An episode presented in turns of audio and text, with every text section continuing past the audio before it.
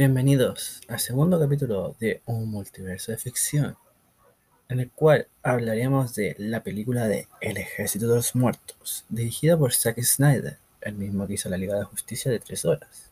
Y esta vez copia receta porque hizo la película de 2 horas y 30 minutos. Los primeros 20 minutos enganchan bien porque tienen una cámara lenta, con una música así típica de Las Vegas. Igual hubiera buscado un poquito más estilo Zombieland, con la presentación de la 1 y la 2.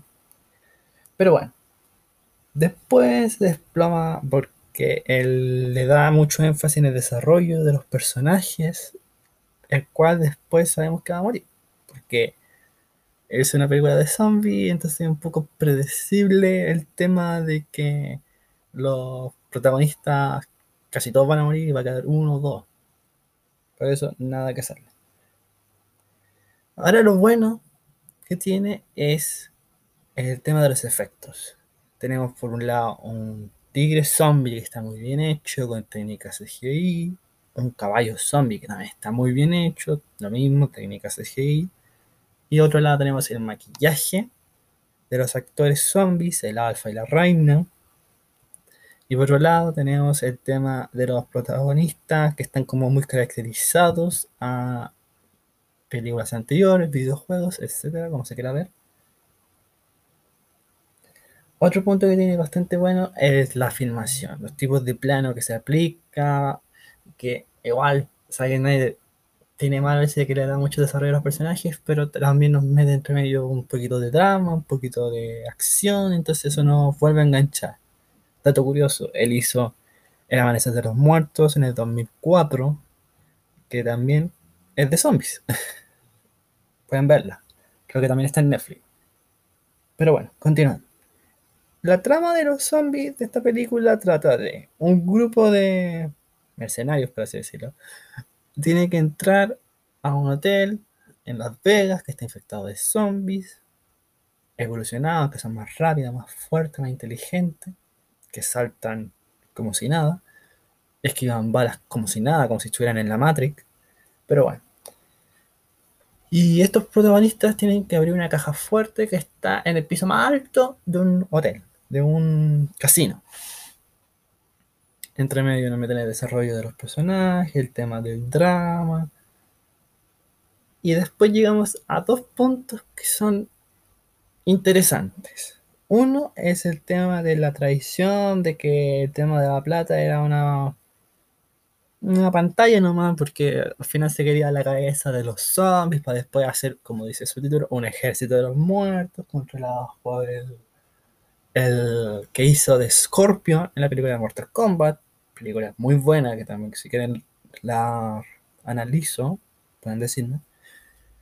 Y después continuamos un poco más y se ve el tema de las escenas cómicas, por ejemplo, los zombies se dan cuenta que no atacan a los vivos, sino atacan por el calor, entonces muestran a un zombie que lo mandan con un porrito a desactivar las trampas, el cual hay una parte cómica y una parte gore.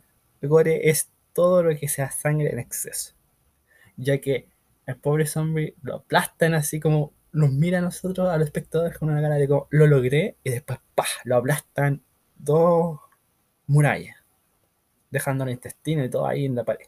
Ya, bastante asqueroso. Entonces tenemos el personaje alemán del cerrajero que tiene que pasar eso y abrir la, la caja fuerte.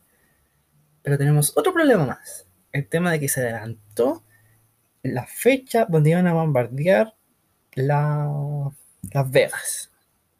Porque antes eran cuatro días, tres días le habían dado, entonces justo le dijeron, ah, ya tenés tiempo de sobra, anda un día antes y hazlo. Pero resulta que ahora le dijeron, oye, ¿sabéis que te quedan una hora? Sálvate como vais. Entonces ahí está el problema de los agujeros. Pero bueno, los protagonistas siguen ahí, abren la puerta, a todo esto, el traidor que había nombrado previamente, o no sé si lo había nombrado, específicamente ah, mata a la reina. La reina justo estaba embarazada del rey zombie. Y ahora me pregunto, ¿cómo lo hicieron? si están muertos técnicamente. Los dejo ahí, dejo esa duda ahí. Pero bueno, seguimos con el tema de que el rey zombie está enojado, que le mataron a la reina y más encima la dejaron sin cabeza. Entonces, mágicamente le llega un WhatsApp de no sé dónde que le dice, oye, están en Las Vegas, están en el casino, en el último piso. Anda a matarlo todo y ahí conseguir la cabeza. Dicho y hecho. Se monta el alfa en su caballito con todo el resto de zombies para allá, a atacar. Y más encima tenemos el tema del gato, gato del tigre zombie, gigante. Uno entran allá, hay disparos por uno por dos lados. Se muere, se da a entender que muere cerrajero. Y hay, ojo, un personaje que se salva porque se tira dentro de la caja fuerte, de la cual yo sigo diciendo que esa caja fuerte está bien hecho. Está, en ese punto está bien porque se va a bombardear, pero no una bomba ah, atómica, era otro tipo de bomba. Entonces puede ser que el tipo se salve porque como hay una caja fuerte, está súper asegurada. Ahora, ¿cómo salió? Es preguntas que jamás obtendrán respuesta. Pero bueno. Después continuamos con el tema este de, los personajes, olvidándose del dinero, de preocuparse de escapar. Uno, dos, tres balas. Y después, de Bautista, el protagonista, se da cuenta que le falta a su hija.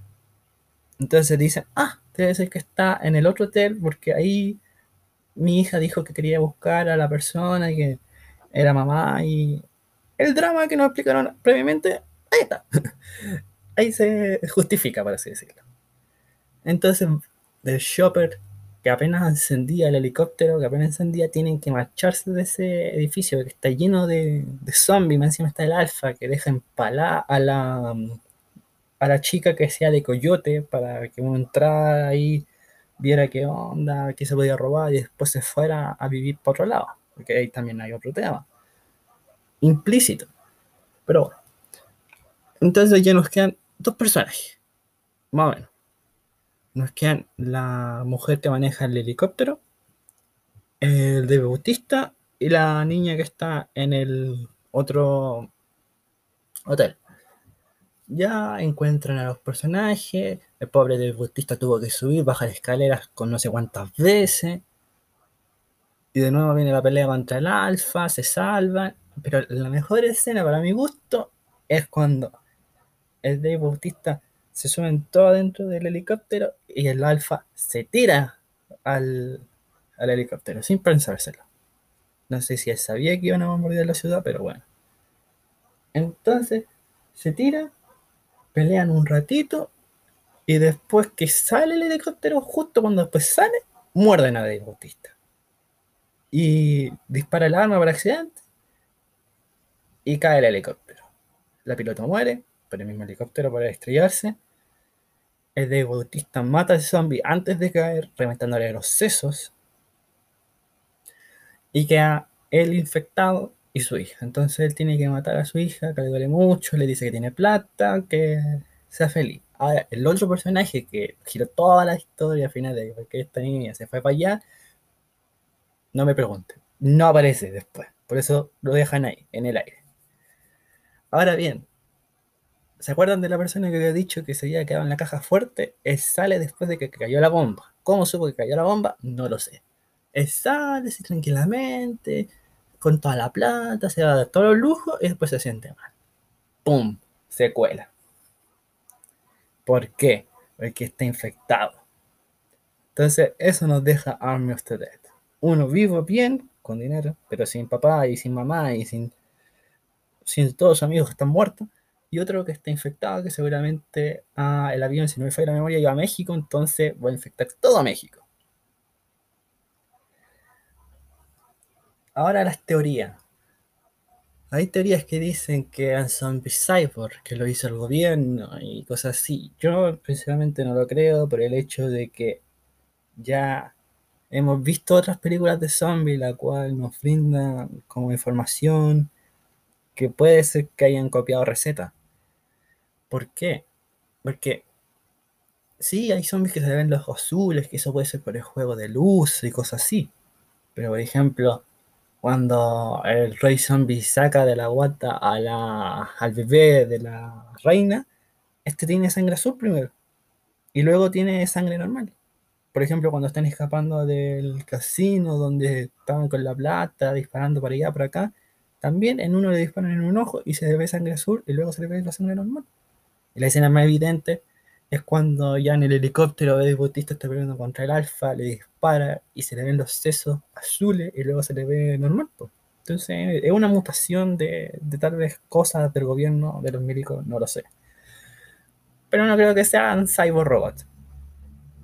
Ahora otra cosa que también había comentado, pero lo dejaron en el aire según el éxito de la película o no éxito, ahí depende, que iban a hacer dos secuelas una del último batallón que se mostró al inicio de la película, el que estaban resistiendo antes de que tiraran los containers y se hiciera la zona de cuarentena, etc. Y otra secuela que es la del cerrajero alemán, de por qué él sobrevivió dentro de la zona de cuarentena y después pudo escapar.